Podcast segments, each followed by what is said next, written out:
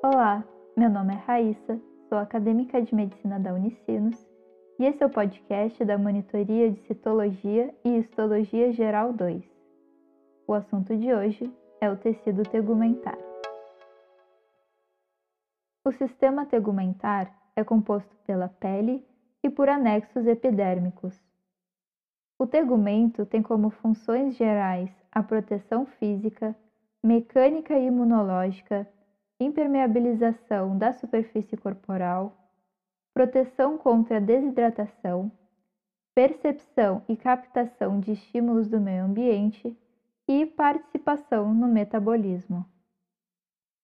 A pele é composta por duas camadas: a epiderme, superficial e em contato com o meio, e a derme, em profundidade.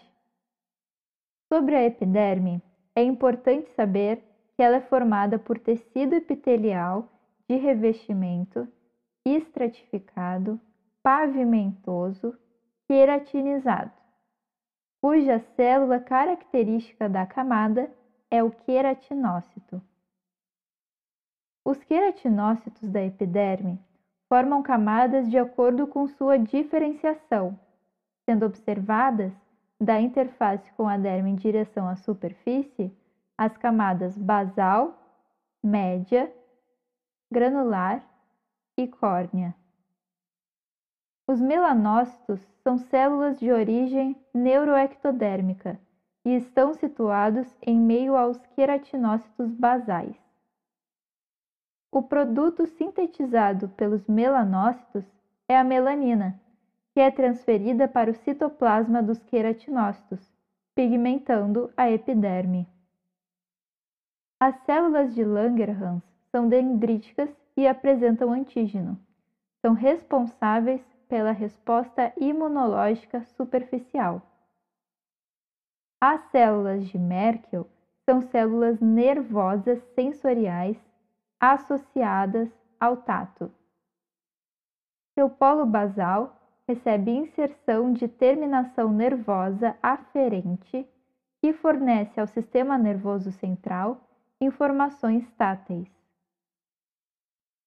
Agora, vamos falar sobre a derme. Ela é constituída por tecido conjuntivo propriamente dito e é dividida em derme superficial ou derme papilar, que é de conjuntivo frouxo, e derme profunda ou derme reticular, que é de conjuntivo denso não modelado. Os elementos celulares e extracelulares da derme são típicos do tecido conjuntivo propriamente dito. A interface epiderme-derme apresenta dobras denominadas papilas dérmicas. Esses pregueamentos aumentam a adesão entre os dois tecidos, sendo mais agudos quanto mais atrito é aplicado no local anatômico. Além disso, as papilas dérmicas aumentam a superfície para difusão de nutrientes da derme para a epiderme. A hipoderme, ou tecido subcutâneo, foi considerada por muito tempo a camada mais profunda da pele. Hoje, preferencialmente, essa região é considerada um tecido de união da pele à gordura subcutânea ou às faces musculares subjacentes. É constituída por tecido adiposo unilocular, conjuntivo frouxo e fibras musculares lisas, intensamente irrigados. A hipoderme, portanto, não constitui diretamente a pele. A pele delgada ou fina é formada por camadas média e granular discretas, assim como a camada de queratina. Os anexos encontrados são as glândulas sudoríparas, sebáceas e os folículos pilosos, proporcionais entre si em quantidade. A pele espessa conta com a camada lúcida, composta por células em meio ao processo de apoptose. A quantidade de melanócitos e de melanina é reduzida. O anexo é apenas a glândula sudorípara do tipo merócrino.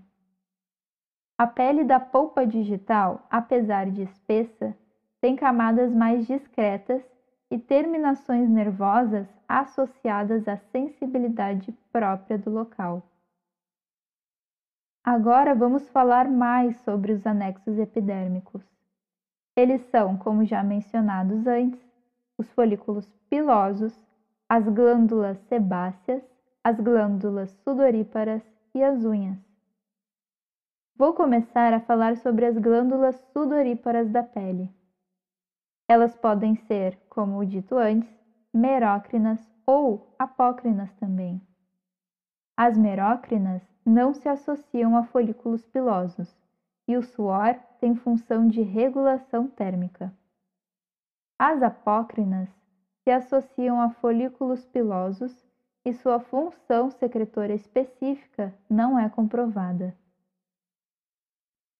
Agora, sobre os pelos, a queratina que compõe o córtex e a cutícula dos pelos, assim como a unha, é considerada não descamativa, ao contrário da queratina descamativa, mais macia e maleável, que recobre a superfície cutânea.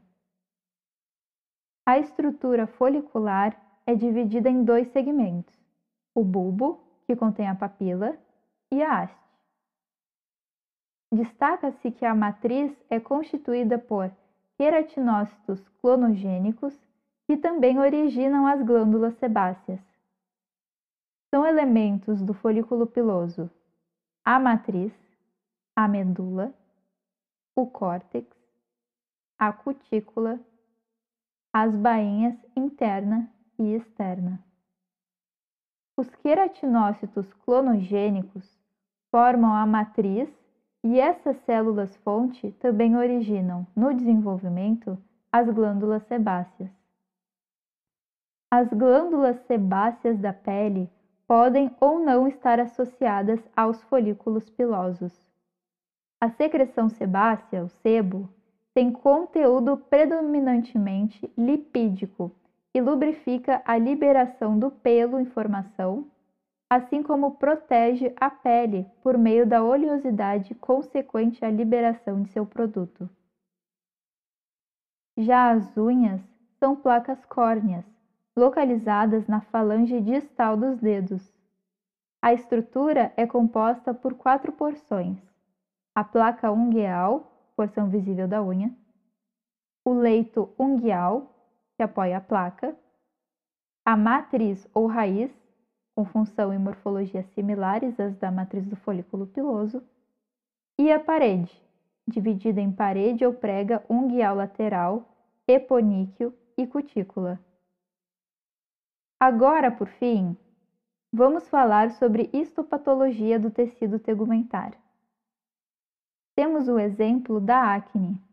A acne é uma lesão crônica pilosebácea, sua etiologia ou causa é multifatorial e envolve hiperprodução de sebo, obstrução do folículo piloso, colonização do folículo por bactérias específicas e liberação de citocinas na derme próximo aos anexos acometidos.